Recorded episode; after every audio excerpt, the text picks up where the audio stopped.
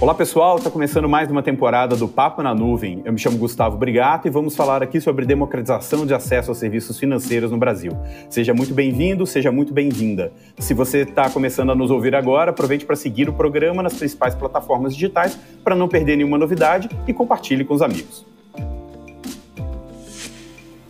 As fintechs já vinham ganhando espaço no Brasil nos últimos anos, oferecendo alternativas a serviços prestados pelos bancos tradicionais. A pandemia acelerou esse processo, fazendo com que os serviços oferecidos por elas passassem a ser conhecidos também fora da Faria Lima. Mas quais são os próximos passos para essas companhias? E como elas vão continuar avançando sob um cenário em que os serviços financeiros passam a estar incorporados em praticamente tudo que as pessoas fazem? É sobre isso que a gente vai conversar hoje com Fabiano Cruz, fundador e presidente da ZUP, e Patrick Rubi, presidente da Móvel. Tudo bem, gente? Tudo bem, prazer estar aqui. Obrigado pelo convite. Prazer enorme estar aqui também, agradecer o convite. Espero que o papo seja bem legal para quem está ouvindo a gente aí no Papo na Nuvem. Bacana. A Angela Strange da A16Z cravou que every company will be a fintech company, quer dizer, toda empresa vai ser uma fintech.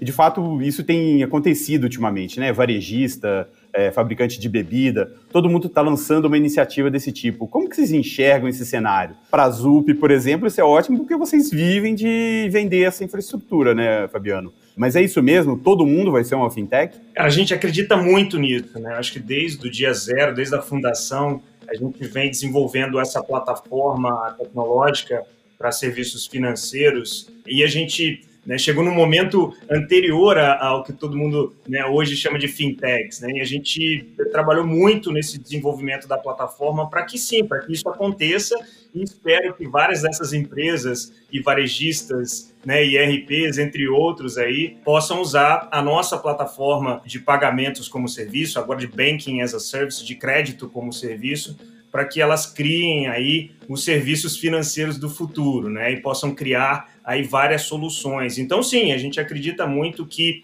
boa parte da receita de vários desses que você citou vai vir de serviços financeiros. Então, uma forma de monetizar várias plataformas, marketplaces e RPs participando né, da cadeia financeira ali na ponta, é, seja no caso de um iFood, por exemplo, que é um parceiro nosso, né, ali com um restaurante, ou um RP, né, como é o caso da VEC, um RP para salão de beleza. Então, sim, né, every company will be a fintech company, a gente acredita muito nisso. É, a própria Móvel, né, Patrick, também está nesse movimento, né, de iFood e outros braços do grupo. Então, Móvel vai ser uma fintech company também.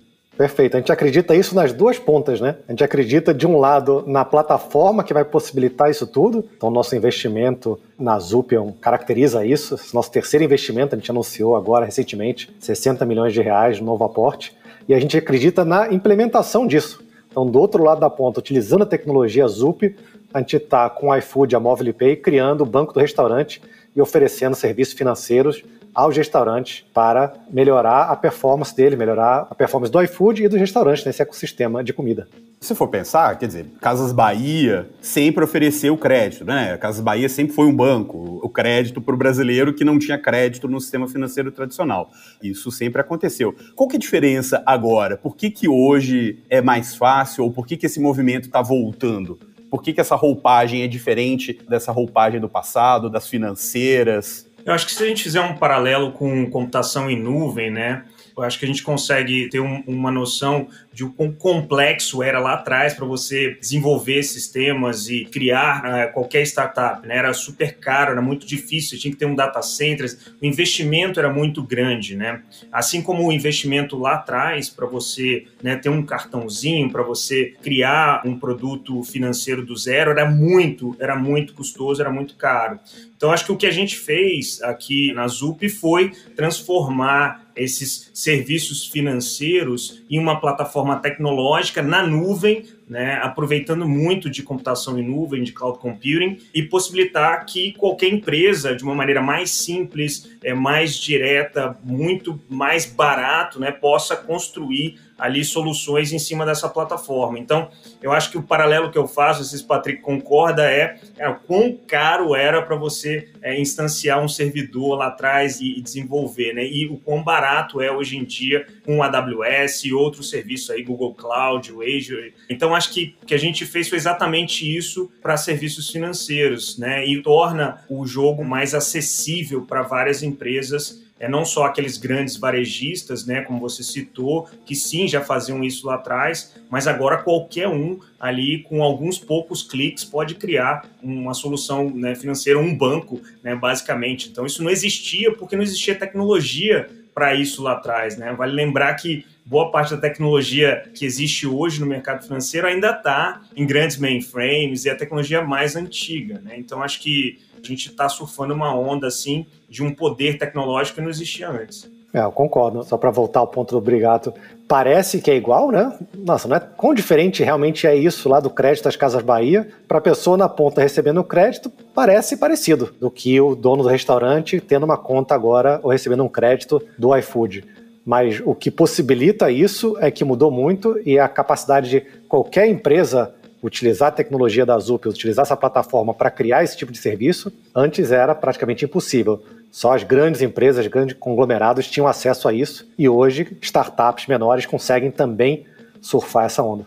É, e o banco está na palma da mão, né? O celular passa a ser o, o, o grande né, acesso ali para todo mundo, né? Antes também está falando do lado né, de quem provê o serviço, mas também na ponta de quem consome esse serviço também mudou muito, né? Então a realidade da tecnologia móvel aí, um acesso quase de toda a população, então torna também a, a coisa mais acessível.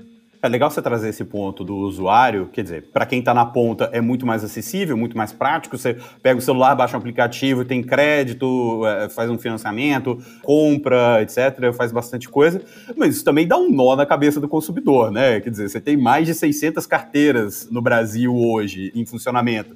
Aí você tem que ter a carteira do varejista, você tem que ter a carteira do posto de combustível, que inclusive está pedindo para você fazer um dos cadastros de chave do Pix aí você coloca o Pix em um, o Pix no outro, aí você esquece onde você pôs. Quer dizer, não é também muita opção? Como balancear isso? Acho que vale lembrar que temos uma população ainda grande desbancarizada. Uhum. Então, esse problema de eu tenho 17 contas, talvez seja um problema de nós, nós aqui que estamos aí na vanguarda, os famosos early adopters de tudo que é tecnologia, e já cadastrou Pix em não sei quantos lugares, já fez tudo. Temos muitas pessoas ainda desbancarizadas ou bancarizadas de uma forma precária, que não estão satisfeitos com seu serviço e não encontram de fato essa opção tão grande quanto talvez nós encontramos. Então, essa opção dele ter uma conta bancária gratuita, por exemplo, um dono de restaurante ter um acesso a crédito, isso é algo que a gente escuta de dono de restaurante que não é comum.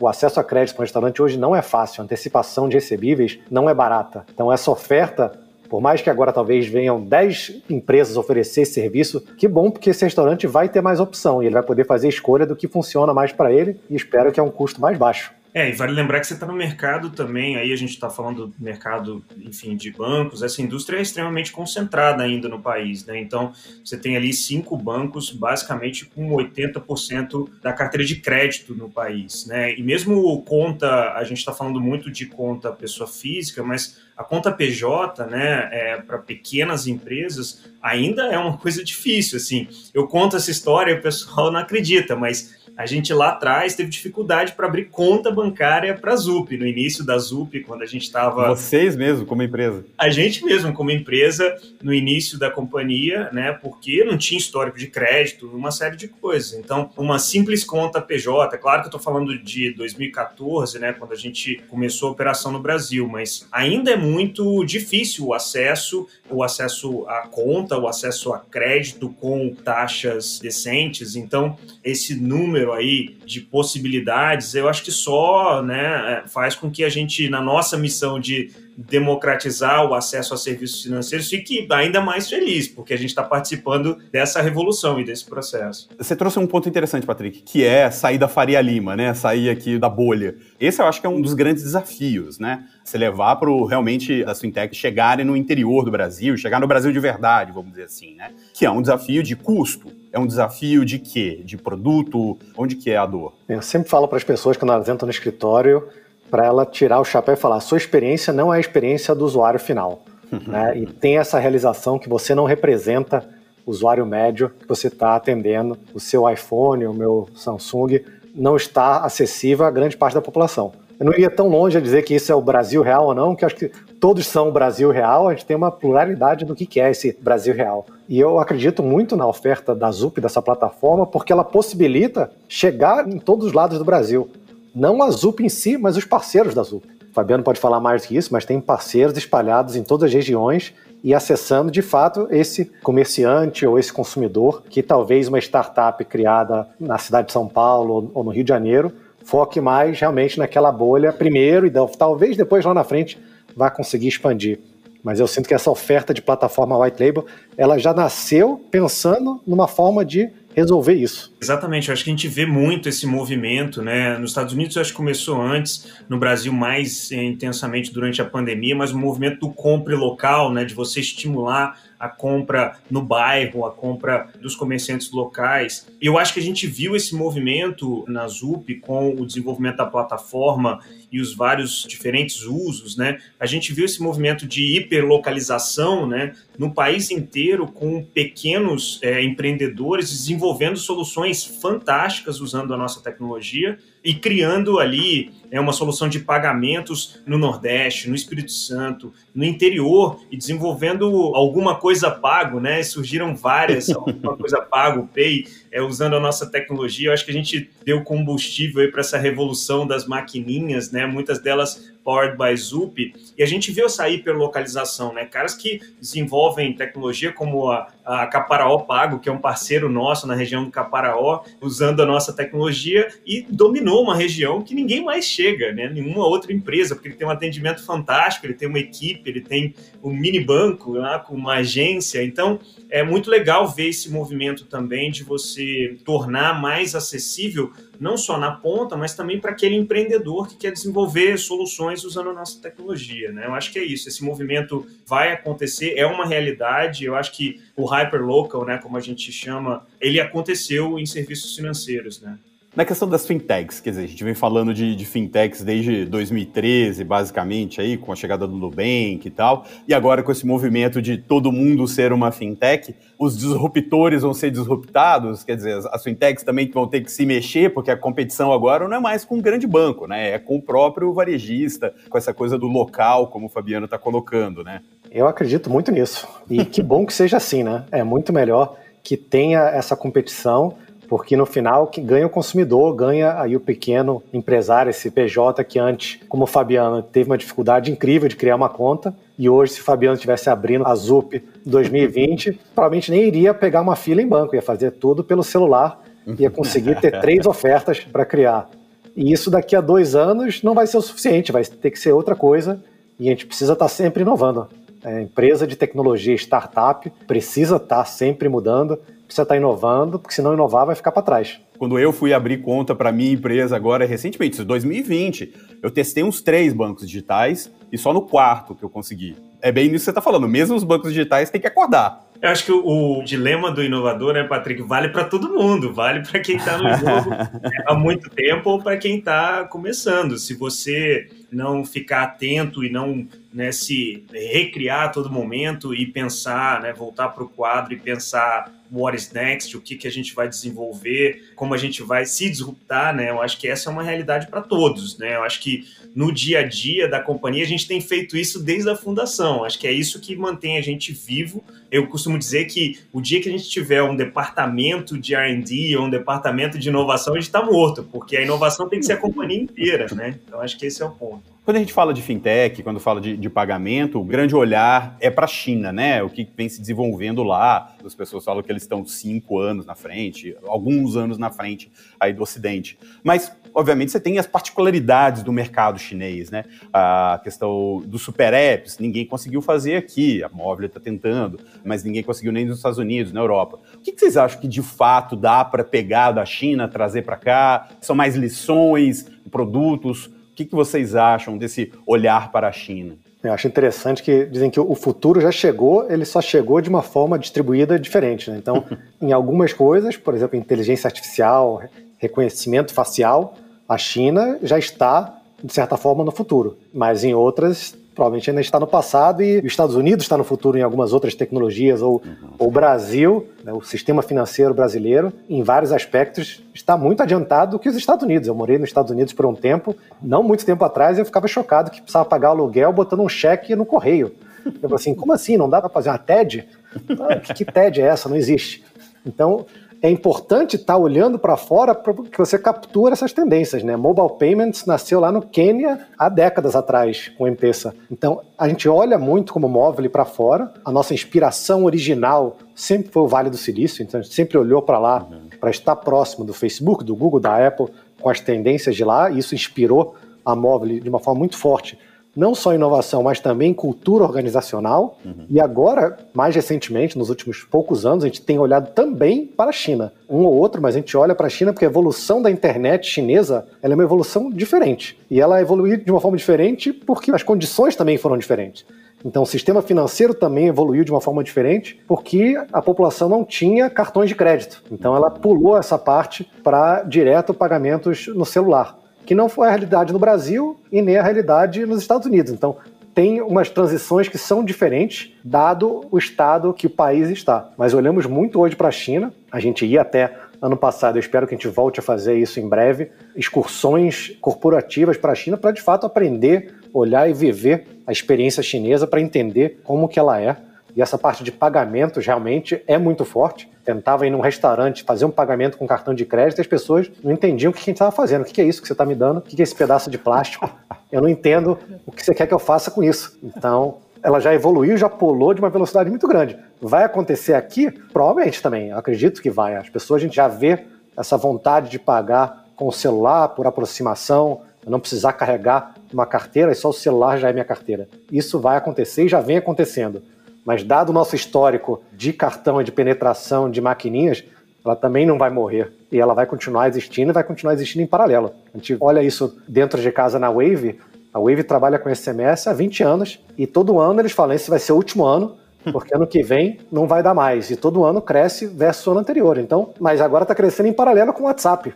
Então a gente vai ver essa transição também em pagamentos. Acho que é isso. O Patrick me lembrou aí a época que eu colocava cheque no correio nos Estados Unidos, a época que eu morei também. E eu falei, não, isso não vai dar certo. Vou colocar esse cheque aqui nunca mais vou ver. nunca vai chegar, né? E é muito curioso, eu acho que é isso, né? Você tem que olhar também, sempre tropicalizar, sempre trazer para a realidade do país, porque a gente tem uma realidade de serviços financeiros com também um Banco Central muito forte, que é diferente. Índia, por exemplo, você tem um problema de papel moeda, né? Basicamente, você não tem notas, né? Eu acho que em circulação, e aí por conta disso, o celular é um grande recurso, né? Então, acho que a gente tem que olhar né? E a gente faz isso muito bem como grupo, né? Eu acho que o Patrick comentou sobre as excursões. A gente tem que olhar vários países. Obviamente, o Vale é uma inspiração, sempre foi, né? Com todas as companhias que estão lá.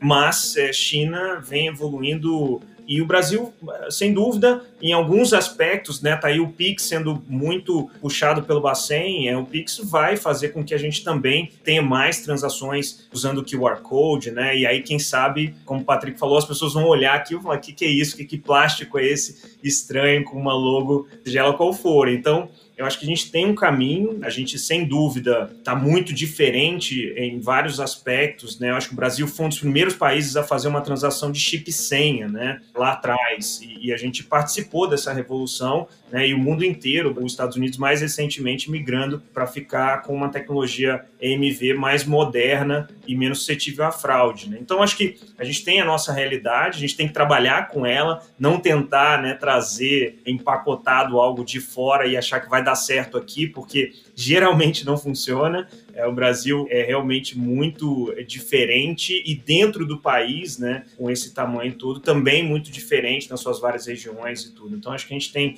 um trabalho grande aqui como grupo, o ISUP, né, para a gente entender também essa dinâmica de mercado. Você comentou de Pix, a agenda do Banco Central, o Pix entrando em funcionamento agora. Bom, milhões de pessoas já cadastraram suas chaves e as fintechs estão fazendo, batendo bastante, os bancos também estão fazendo o trabalho de divulgação e toda essa agenda aí de Open Banking, que agora também o, o Banco Central está chamando de Open Finance, né, que não vai além do banco, mas também todas as opções financeiras. Como que isso vai se encaixar nesse contexto? vai acelerar mais essa coisa, principalmente da interiorização dos serviços, da bancarização que a gente falou no comecinho? Eu acho que acelera muito, né? Acho que cria mais opções, né? Basicamente, você tem uma população, como a gente falou, que não tem acesso a cartão de crédito. Você tem aí mais de 50%, ou que tem alguma restrição no crédito, né? Mas tem, ou, ou que não tem all. Então, acho que o tema é, se você quer fazer uma compra hoje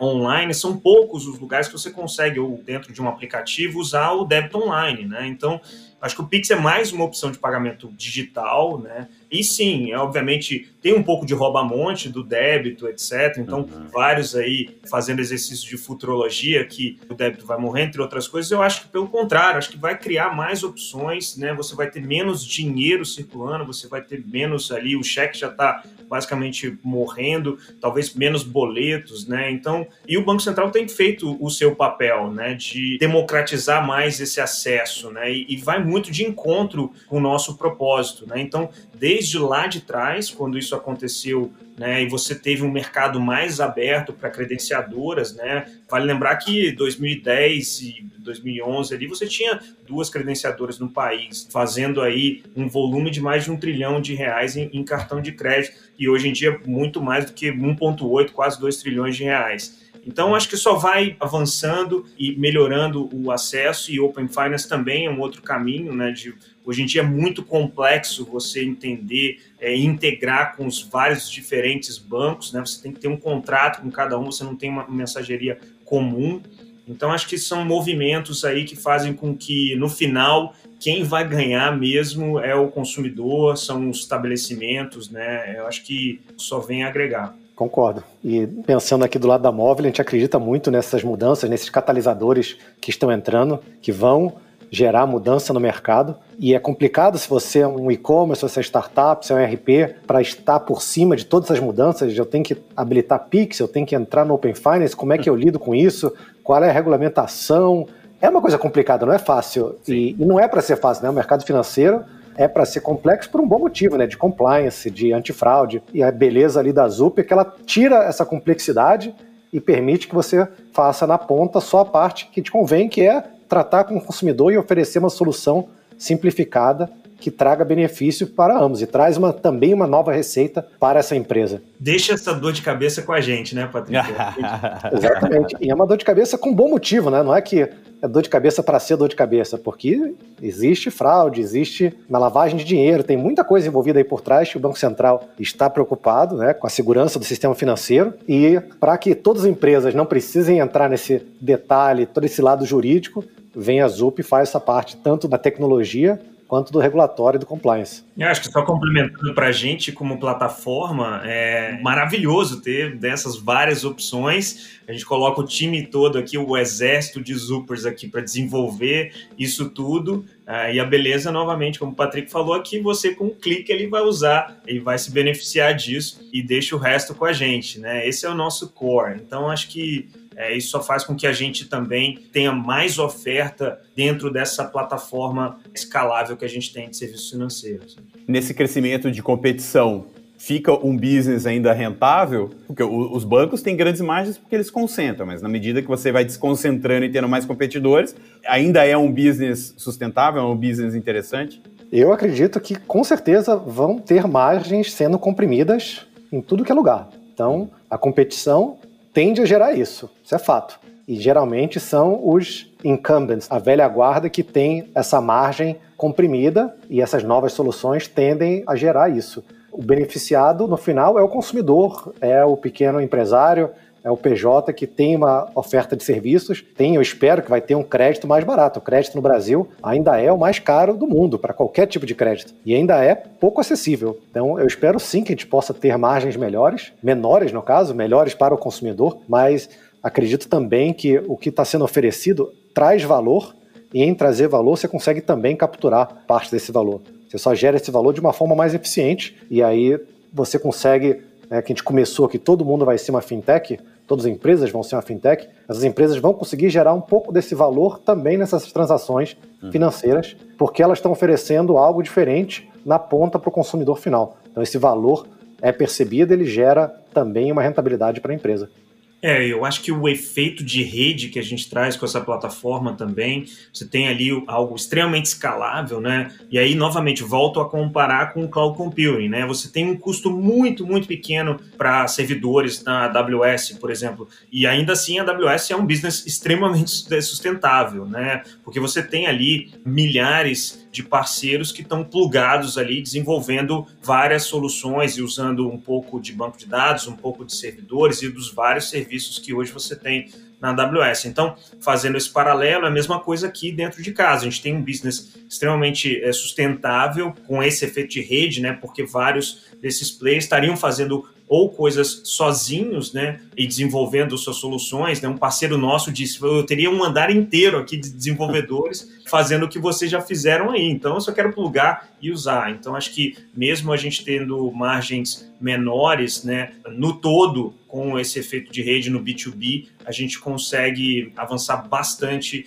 em termos de rentabilidade, de receita no nosso negócio. Falando um pouquinho de, de, pandemia e efeitos durante e como fica depois. Quer dizer, do lado da móvel tem um crescimento grande aí de iFood, porque as pessoas estão em casa, e do lado da ZUP, como o Fabiano bem disse, tem a questão da, da demanda aí do local, né, de novas opções. O que, que fica disso para vocês? Sei lá, de um crescimento de 30% fica quanto? 10, 20, 25? O que, que vai ficar de fato? Na minha opinião, a pandemia acelerou tendências que já estavam acontecendo. Então não tem nada que está acontecendo agora que é uma grande surpresa que ninguém percebeu e que ninguém previu. Eu acho que acelerou muito a velocidade que essas coisas vieram a acontecer. Então o e-commerce, nesses últimos meses, pulou 10 anos em 3 meses. Eu acredito muito que o e-commerce vai ser uma parte maior da economia, já é em grande parte do mundo e vai ser no Brasil também. Mas vinha acontecendo né, numa velocidade um pouco devagar e a pandemia acelerou. Uma vez que voltemos ao normal, espero que em breve, as uhum. pessoas vão querer voltar a fazer compras no shopping? Sem dúvida que sim. Né? Não é só pela compra, mas também é pela experiência. Mas o e-commerce não vai voltar para onde ele estava antes, ele já está no novo patamar. Eu acredito que vai ser isso em diversas frentes. Por exemplo, no home office. Acredito que o home office vai se tornar uma coisa muito mais comum do que era antes. E ninguém vai querer ir para o escritório da mesma forma como era antes. Tenho uma saudade do escritório, mas não quero ficar todo dia no escritório, indo no trânsito, para fazer o que eu estou fazendo aqui dentro de casa no meu computador.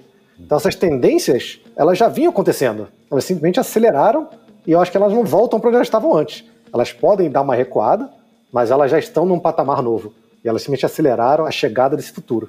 É, exatamente. Eu acho que é um caminho sem volta. Eu acho que a gente viu aí com alguns dos nossos parceiros, a gente tem parceiros da economia real, de mundo físico, né, trabalhando ali com equipamentos, maquininhas, terminais de pagamentos que, que foram muito afetados. Muito afetados, né? É. Mas, ao mesmo tempo, os nossos parceiros, como você colocou, né, como o iFood, Delivery e outros de internet, cresceram mais de 140%. Assim, a gente chegou a ter picos e, no todo, a gente não teve um mês menor do que o outro, acho que desde sempre, mais especificamente durante a pandemia, a gente não viu isso acontecer.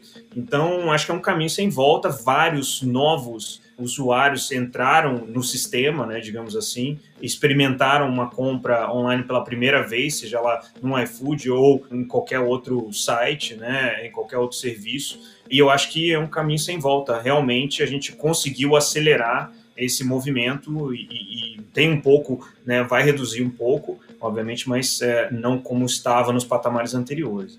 A Móvel acabou de fazer um, um, novo investimento na ZUP, né? Quais os próximos passos? O que, que vai vir disso? A gente vem avançando muito numa nova unidade de negócio que a gente criou. Dentro da plataforma, hoje a gente tem uma unidade de Banking as a Service, né? Então, ela se soma à unidade de pagamentos como serviço, de Payment as a Service, que a gente era mais conhecido aí, né? E a gente vem desenvolvendo, na verdade, essa unidade já tem um tempo e alguns bons cases, como o Patrick citou, que é o banco do restaurante, né? A MobilePay vem desenvolvendo em cima dessa plataforma uma solução é, muito bacana para o iFood, né? E para os restaurantes do iFood. Então, o investimento basicamente para a gente conseguir aí avançar ainda mais nessa cadeia e trazer mais serviços para essa plataforma para que qualquer um dos nossos parceiros possam se beneficiar desse serviço. Né? Então, Banking as a Service e crédito também, Credit as a Service, como a gente chama, são duas unidades que a gente vai avançar muito com esse investimento e dentro de casa a gente tem um case já fantástico. Então, eu acho que junta tudo isso aí. E tem muito caminho pela frente, né? Se a gente olha o nosso roadmap, basicamente tudo que você imagina de serviços financeiros, a gente tem APIs ou kits de desenvolvimento sendo planejados e a turma programando isso para que os nossos parceiros possam colocar isso nas soluções. A gente acredita muito no conceito de embedded finance, né, que é um conceito onde você vai ter serviços ou microserviços financeiros embebidos ou embarcados na sua solução, né? seja ela qual for, um RP, como a gente falou, ou um varejo.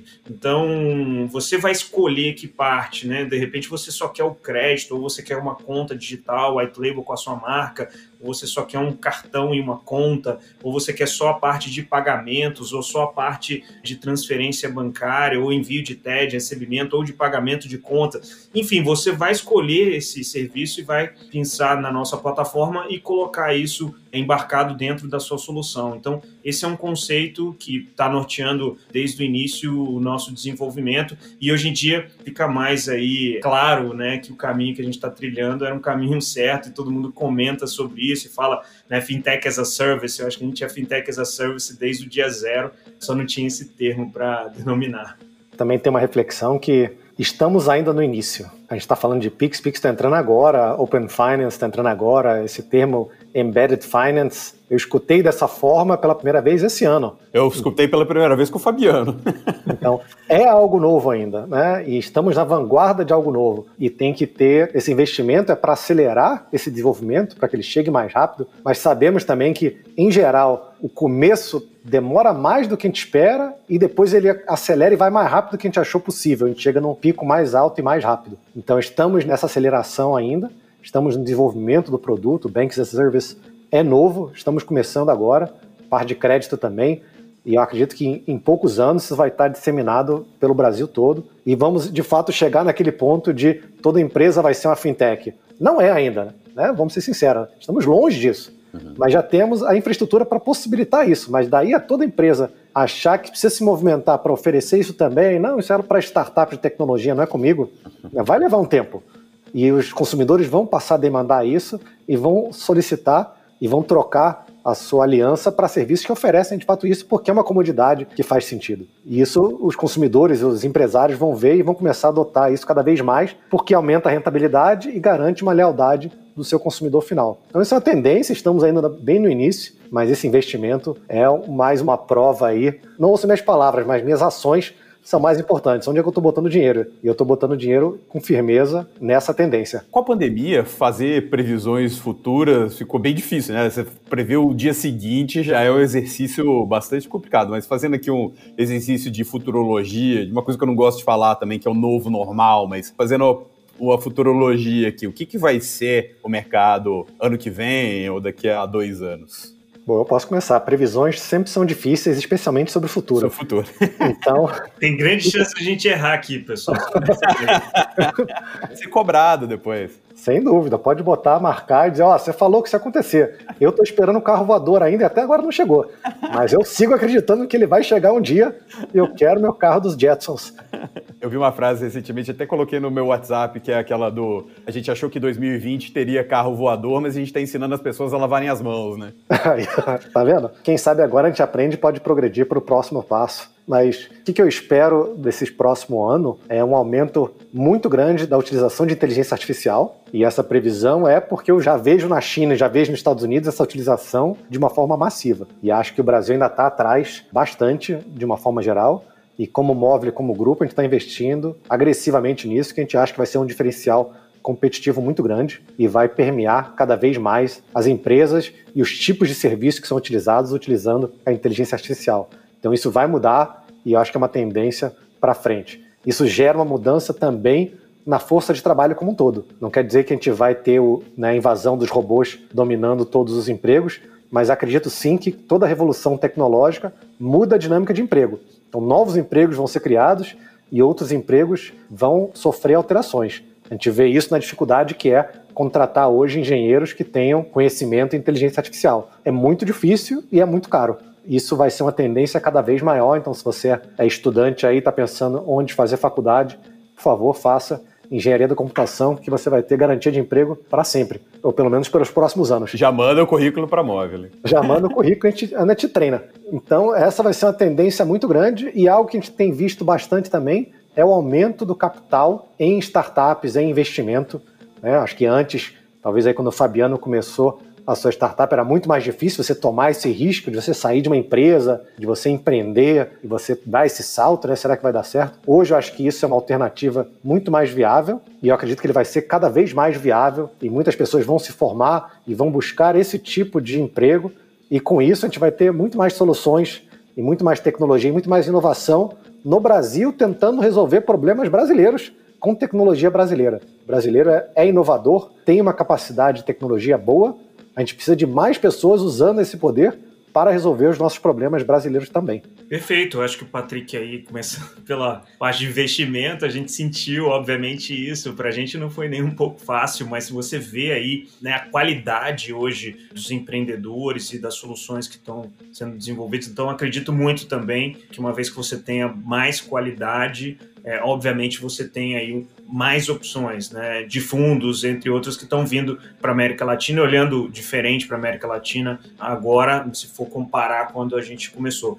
Mas fazendo um pouco esse exercício que, como eu falei, tem grande chance da gente errar, é, fica muito óbvio que a inteligência artificial, com o volume de dados que a gente tem, né, e aqui dentro do grupo dá para ver isso com Zup e iFood, a gente tem um volume brutal de dados, né, o uso dessas informações para nortear decisões, tanto dentro da companhia quanto para desenvolver produtos em cima disso, é uma coisa que a gente está bastante focado, então acredito que esse é um movimento sem volta, assim como o próprio movimento de consumo, internet e tudo isso, que não vai ter volta, como a gente falou. Então acredito demais que o varejo ele ou abraça isso, né, e serviços financeiros em geral também, é porque a gente fala muito do e-commerce, mas o varejo abraça essa nova realidade ou ele está morto, né? Então são algumas das tendências aí que eu acredito é, muito que a gente vai ver um avanço muito grande no próximo ano.